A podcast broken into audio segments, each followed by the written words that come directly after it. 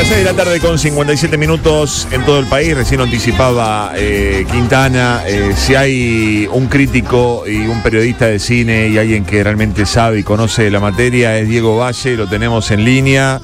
Eh, lo saludamos. Eh, Diego, ¿cómo te va? Sebastián Soso aquí con todo el equipo. Te damos la bienvenida. ¿Cómo va? Hola, buenas tardes. Gracias por llamar. Bueno, no, al contrario, gracias a vos por atendernos y mira, directamente decirte que eh, trato de leer siempre tus columnas, de que sos eh, uno de esos tipos que uno cuando tiene que saber algo de alguna película, no es mi, no es mi, mi especialidad, soy simplemente un, un, aficionado del cine y de las series eh, y escucho tu opinión, realmente uno entiende, ¿no? Eh, de qué se trata. Así que es un gusto conversar contigo y te voy a dejar con Sergio Gómez Quintana, que es nuestro especialista en cine y series, no, para demasiado. sacarle el jugo a esta entrevista. Así que te mando un demasiado. Abrazo grande. ¿Qué haces, Diego? ¿Cómo andas, querido? ¿Todo Hola, bien? Sergio. Gracias Sí, por sí, este ratito, bien. gracias, gracias. Eh, tengo tantas cosas para preguntarte, eh, e incluso algunas están relacionadas con algunos posteos que hiciste hoy eh, y algunos análisis con respecto a, por ejemplo, el, el, el- el estreno de la película de Cifrón. Eh, y estaba viendo las cifras eh, de ayer, obviamente no, no, no se puede comparar con Guardianes de la Galaxia, obviamente la maquinaria y todo lo demás de, de Marvel y de Disney es inmensa, pero tengo la sensación de que el arranque de Misántropo no fue bueno y yo no sé si coincidís, debe haber habido algo, alguna falla en la promoción, los 10 años de Cifrón sin laburar, ¿qué hay atrás de eso? Yo la verdad que no, no, no, no, me, no me logro dar cuenta fácil. Sí, bueno, juegan varias cosas. Eh, Viste que uno, si vos entras a las redes sociales y, Sí. y te rodeás, digamos, de gente que vos seguís y que te sigue, el, digamos, el, el estreno de una película de Cifrón después de casi 10 años, eh, pensemos que este Real Salvaje 2014 era como un evento y, pa- y pa- parecía como algo absolutamente este, masivo y que todo el mundo comentaba y estaba ávido y interesado. Y, y la realidad no es así y, y como vos decís, quizás la fecha que eligieron, eh, digamos, con el diario del, del lunes, Sí. que en este caso es el diario de, digamos, las cifras del jueves, eh, uno puede decir, pa- ¿para qué salís justo contra Guardianes de la Galaxia, que no solamente acapara público, sino que se lleva prácticamente todas las salas, todas las funciones, entonces vos de- después si pones a fijarte, eh, misántropo, cuántas pasadas tiene por día en cada sala, tiene una o dos funciones por Sí, día, sí, con sí. lo cual no puede hacer demasi- eh, cifras demasiado grandes. Y lo otro que me parece que también la gente lo percibe es que si bien Cifrón es un tipo muy querido y muy respetado, una cosa es ligado a Relatos Salvajes, una película con Darín, eh, con Darín y bueno, sí, gran elenco, Sí, claro, o claro. a los simuladores, y otra un thriller hecho en Estados Unidos sobre asesinos seriales en Estados Unidos. Me parece que no genera en principio la misma atracción, por lo menos para un público hipermasivo como el que sí No. tuvo cua- cuatro millones de espectadores este Relatos Salvajes. Ben Mendelssohn, eh, eh, Ben Mendelssohn y Shailene Goodley, no, no tengo la sensación de que en un póster atraigan masivamente al público argentino, ¿no?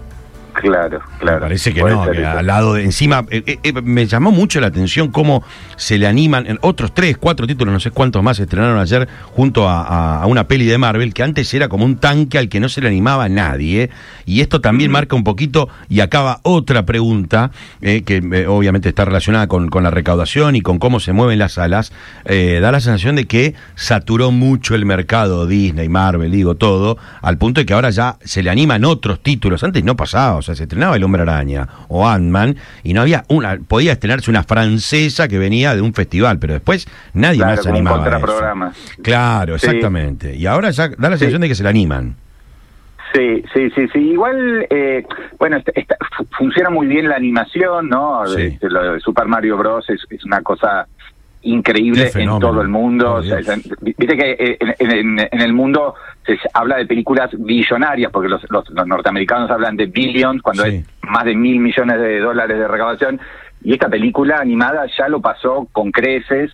Este, superando absolutamente Sí. todas las expectativas. Esas películas y las de películas de terror funcionan muy bien en la Argentina, llamativamente bien y diría que en proporción para lo que es un mercado pequeño, como limitado, como el de la Argentina, funciona mejor que en el resto del mundo. Entonces, si veías las cifras de hoy, de ayer, digamos, las veías hoy, sí, estaba primera, este, obviamente, Guardianes de la. Galaxia, volumen 3, este, pero muy pegadas ahí Super Mario Bros. y este, el despertar, Evil Dead, el despertar, y recién cuarta aparecía este, una película como la de Cifrón. Claro.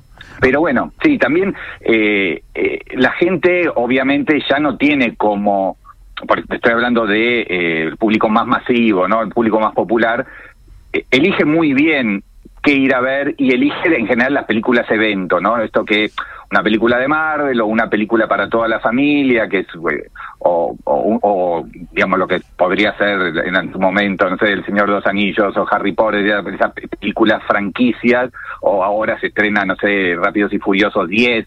Eh, es, esas películas siguen funcionando porque es como el programa este, muy masivo de un sector que todavía consume. Ahora, lo que es el cine intermedio, mediano, y ahí podemos incluir incluso la película de Cifrón, más allá de que sea un tipo muy popular en la Argentina, Sí, claro. es un thriller, digamos, de 8 o 10 millones de dólares de, de- de presupuesto. No lo podés comparar con todos estos tanques hollywoodenses. Y me parece que es el cine que ha quedado como en una segunda línea y que ya no entra dentro de él eh, la decisión de la familia o de la pareja de, de sí o sí vamos a ver esta película al cine.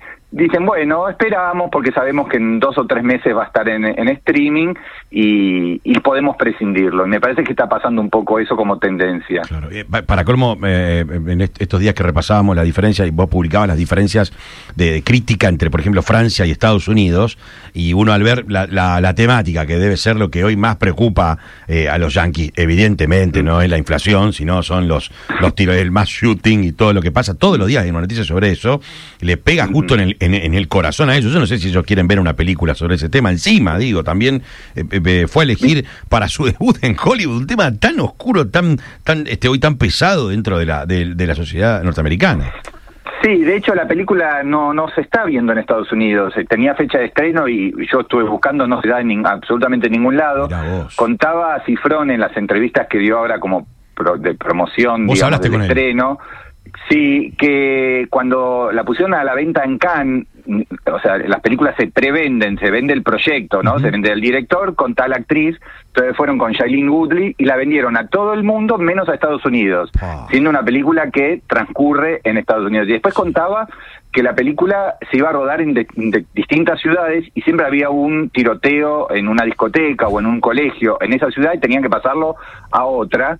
Y después en un momento le dijeron, che, por favor, no- que no sea un, asesino serial, sino que sea un envenenamiento de las de napas de agua o alguna cosa así, porque no la vamos a poder estrenar, porque si, nos, si hay un tiroteo mm, eh, en la semana previa al estreno, y con todo el lanzamiento, digamos, pagado y qué sé yo, este, no la podemos lanzar porque eh, hay tal conmoción social que nadie quiere ir a ver una película sobre un asesino serial que le dispara a la multitud, que es así como arranca, digamos, la película. Sí, sí, Entonces, es una película que no quieren ver en Estados Unidos y sí, tuvo malas críticas, o sea, a, a los pocos críticos que se la exhibieron con, con antelación, en Estados Unidos tuvo muy malas críticas, pero por ejemplo en Francia, que yo también consignaba las cifras, eh, en su, su primera semana hizo 100.000 espectadores y tuvo un promedio de críticas de casi 8 puntos. Sí, lo vi, lo vi, está Eh, increíble.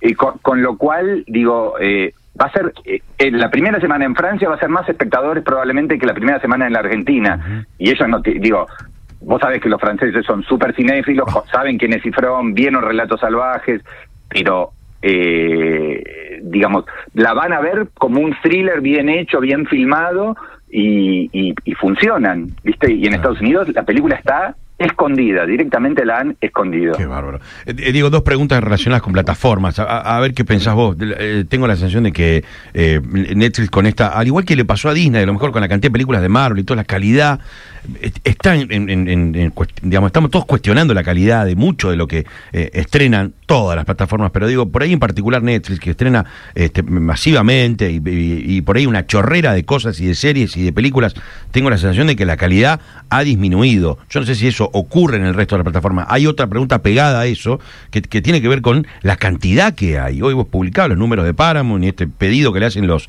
este, accionistas de vendan la plataforma y véndanle el contenido a otros. ¿A dónde va? No podemos tener 10 plataformas como antes había 10 de este, cervecería por cuadra. Yo no sé si puede haber y puede convivir en un mercado como este, 10, 15, no sé cuántas plataformas hay, ya perdí la cuenta. Eh, tengo la sensación de que Sí, sí. es mucho eh, y la calidad muchas veces es bastante cuestionable. En, en los términos más prácticos, digo, ¿no? Estamos hablando del, del relato, estamos hablando de guion, estamos hablando de las actuaciones, algo visible para cualquiera, no demasiado adentrado, digamos, ni que pretende hacer grandes análisis, ¿no? Mm, Sí, hay como una saturación, eh, esto es claro, y eh, bueno, y una imposibilidad económica, ¿no? Sí, Eh, eh, en Estados Unidos existe una tradición, la gente eh, paga mucho, mucho de sus ingresos mensuales, lo derivan a el entreten- lo que ellos llaman el entretenimiento, Sí. entonces van muchísimo al cine y antes tenían, bueno, no sé, el cable o la televisión satelital y ahora tienen muchas plataformas cada uno y pagan por este pay-per-view para ver una pelea de boxeo y pagan por el fútbol americano. Entonces, está esa cultura.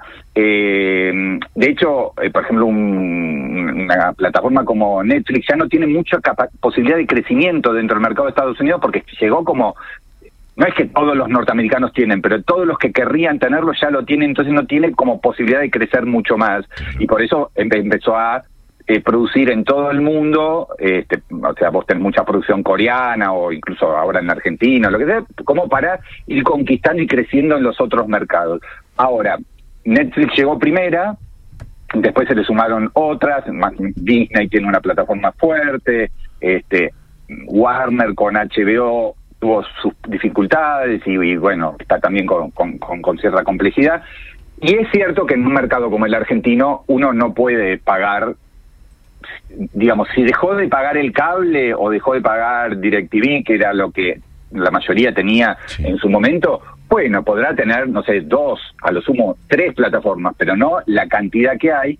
Y encima vos viste lo que está pasando, que es eh, que van derivando eh, cosas que antes vos tenías en el cable, a, sobre todo el deporte, ¿no? Sí. Como en el caso de, de De Star, Star. Plus, eh, que vos tenías prácticamente todo ni ESPN en las señales del cable y este, para venderte esa plataforma que es también del grupo Disney eh, te van pasando el- la, carrera de autos o este, los las, las ligas más importantes entonces para ir de la Premier League en vez de pasarte el partido del, del Chelsea o el Liverpool o del Arsenal te pasan el del Bournemouth entonces vos tenés que ir y este, eh, suscribirte a la plataforma donde vas a ver los deportes también con lo cual sí, están cambiando y están saturando y eh, imagínate que nosotros que nos dedicamos a esto, somos profesionales, no damos abasto en ver este, la cantidad de estrenos semanales en series y películas, más todo lo que se estrena en salas, más todo lo que están los ciclos, festivales, es absolutamente imposible y te genera una especie de angustia y sensación de que lo que elegiste no está bueno y que seguramente lo bueno es lo que está viendo el de al lado, el, el- el que lees en la red social, que dice esta serie es espectacular, este, y, y no es tan espectacular, pero este, está es- esa sensación, ¿no? Como que no la pegas nunca y que, bueno, que te abruma y como decís vos, eh, yo creo que el, el producto medio del streaming es muy correcto, es muy profesional, es muy prolijo, está muy cuidado, pero son muy pocas cosas No, las que realmente te conmueven, te sorprenden, te maravillan y decís, acá hay algo que, este, que está cambiando, que está innovando el relato. En general hay una cosa muy de fórmula, muy de guionista showrunner, que la tiene muy clara de cómo se hace, la entregan en tiempo y forma, y así salen. Y, y- y el negocio de, de- de un Netflix y de las otras competidoras es eh, para vos justificarte que sigas pagando todos los meses, te llenan de novedades. Vos sentís que todo el tiempo hay cosas nuevas, pero eh, eso nuevo ah, no es demasiado este, seductor No, ni alentador, no, ¿no? En cuanto a calidad general. Sí, sí. lo, en lo más mínimo. Estamos conversando con Diego Valle, que es, eh, por supuesto, uno de los periodistas y críticos de cine más prestigiosos de nuestro país. Eh, Diego, te pregunto porque surgieron muchas opiniones, comentarios, críticas. ¿Viste la serie de Fito Páez? Mira, vi muy muy poquito, eh, muy poquito. Eh, perdón, yo sé que en Rosario decir esto es una afrenta, pero No, yo no soy No, muy yo te digo, yo no la vi tampoco, para nada, claro. para nada. Yo- pero yo no soy muy fan en general de, de, de la música ni de la figura de Fito, entonces Claro. como tengo un, un medio propio, le pude pedir a... Pudiste derivar, crítico- pudiste derivar. Ah, Claro, claro, derivar claro. Mi colaborador, este la vio, la vio antes, digamos, del lanzamiento, porque hay algo bueno que hacen los streamers que, que te adelantan, digamos, los episodios de una, de una serie. Tampoco le gustó mucho a mi colega, este, pero, pero es interesante de todas maneras. Eh, no, no, no voy a entrar en artístico porque vi un episodio y no, puedo este, opinar, pero sí eh, es muy interesante el fenómeno, o sea, un eh, una señal de stream, un servicio de streaming de enorme popularidad, produce en la Argentina sobre un rockero en actividad, este, producida por el mismo este, artista, eh, y genera un fervor eh, inusitado, porque bueno, es cierto que Fito ya venía de hacer un montón de Movistar Arena, de hacer dos estadios, pero creo que no se habla de otra cosa, o sea, es, es, muy por, por lo menos en el circuito en el que uno se maneja, este, el nivel de popularidad y de llegada que tiene este, eh, Netflix por un lado, Fito por el otro como artista popular, y este y el momento que calza perfecto, más toda la presencia de, figuras reales y que entonces Fabiana Cantilo diciendo si le gustó la serie o no, este, está Charlie, y que el actor que lo hace, entonces es, eh, es una ametralladora de noticias, informes, opiniones, columnas de opinión, es realmente eh, muy impresionante y creo que también ahí hay una de las claves de por qué las, eh, los gigantes del streaming están produciendo tanto en la Argentina y en cada uno de los países en los que está, pero piensen que el último gran fenómeno cinematográfico en la Argentina fue Argentina 1985, película de Amazon, financiada 100% por Amazon. El último gran fenómeno a nivel de series es la serie de Tito Páez de Netflix. O sea, están manejando la agenda y están dominando la discusión social. Eso creo que es interesante por fuera de los mayores o menores méritos artísticos que puedan tener. Claro, claro. Escuchame una cosa, te voy a poner un desafío. Decime una película y una serie que hayas visto, no sé, en el último mes. Yo te pasa que yo te leo mucho, he, leído lo que este, eh, todo lo que escribiste sobre, por ejemplo, no sé, Trenkelauken. No importa el título, no importa dónde está, decime qué tendríamos que ver. Yo sé que es muy personal, y vos me decís, no, pará, que yo no quiero recomendar, ni yo no recomiendo, pero decime dos títulos, uno y uno, que te hayan gustado mucho últimamente. Bueno, eh, serie me sorprendió muchísimo y para bien. Sí. Una que se llama Juntas hasta la muerte, que es Dead Ringers, y que el cinéfilo sabrá que es una película de David Cronenberg de, del año 88, este, que acá creo que se llamó Pacto de Amor cuando se estrenó en cines, e hicieron una serie a partir de esa película que uno, en general, cuando pasan esas cosas, la olés mal, ¿viste? ¿Para qué tocar algo que había funcionado bien hace 25, 30 años? Eh, y la hicieron, digamos, con todos los temas de la actualidad, con una showrunner que es mujer, con una vos sabés que son dos hermanas gemelas, este, eh, en este caso, en, en, la película era Jeremy Irons, o sea, cambiaron, digamos, el género del, del protagonista pasó a una mujer, y es Rachel Weisz, que es una actriz formidable, este, así que realmente Amazon Prime. la recomiendo mucho. Es Amazon Prime Video, eh, muy dura, si les eh, genera cierto inconveniente, la sangre, las vísceras, las este, operaciones, entonces en ese caso no no la vean pero pero es realmente muy buena anotado de Ringers Amazon Prime Sí, sí, sí. Y en salas, claro, lo que pasa es que yo no sé qué, qué se ve. Qué sí, hay una disparidad con lo que se puede ver, no sé, te doy un ejemplo. Air, por ejemplo, acá eh, duró una semana, porque fueron 4.000 personas al cine y no fue nadie más y no Ben Affleck pobrecito acá no duró nada y hay que esperar que creo que 12 de mayo no sé cuándo está en, eh, en, Prime pero acá no duró prácticamente nada. Así que sí hay disparidad entre lo que podés ver vos en Capital y nosotros pero por ejemplo de los estrenos de esta semana vos decías los contraprogramas de Guardianes de la Galaxia. Sí. Vera eh, y, claro Vera. Eh, es, justo estaba viendo que se dan los cines del centro de cine del centro del de Rosario o sea que está en la ciudad. Exacto. Y es, es interesante hace muchos años se estrenó una película llamada La Pibelina, este, que es de un matrimonio de directores. Él es austríaco, que se llama Rainer Frimmel, y ella es italiana, Tizzakovic, que lo que en, en general hacen es agarran a personajes, eh, a artistas de circo, o en este caso es la hija de Giuliano Yema, mítico actor de los Spaghetti Western. Y, la, y, digamos, toman su vida, se inspiran en su vida, pero hacen películas de ficción que están obviamente con mucho de documental. Y ese híbrido, esas es- historias reales, pero ficcionalizadas, ellos las han llevado a un nivel este muy, muy, muy interesante. Así que en cine... eh, obviamente, si les gusta, si quieren ir a ver Guardianes de la Galaxia o Misántropo, están muy bien las dos. Por supuesto. Pero el contraprograma, lo, opuesto, es esta vera de la, del- de, la dupla Frimer-Cosi. Con Eh, ese Cosi, perdón. Hacia argento. Con- exacto, hacia Argento, ah, obviamente hace de ella misma, porque son amigas Sí. con, con Vera Yema, y este bueno, y en un momento, y son ambas hijas de, ¿no? Eh, Vera Yema es la hija de Juliano Yema, y hacia Argento, más allá de que es una diva y es una estrella, es la, la hija de Dario Argento. Sí, sí, sí, tal cual, tal cual. Che, bueno, Diego, eh, te agradecemos el tiempo que nos has Eh, dedicado. Ha hasta sido mañana un con Diego. placer conversar contigo y seguimos en contacto, por supuesto, nosotros leyéndote y aprendiendo mucho. Gracias, Diego. Gracias por llamar y cuando quieran volvemos a hablar. Un abrazo. abrazo, un abrazo para vos, Diego Valle, periodista crítico de cine de los Che, mejores. ¿eh? eh,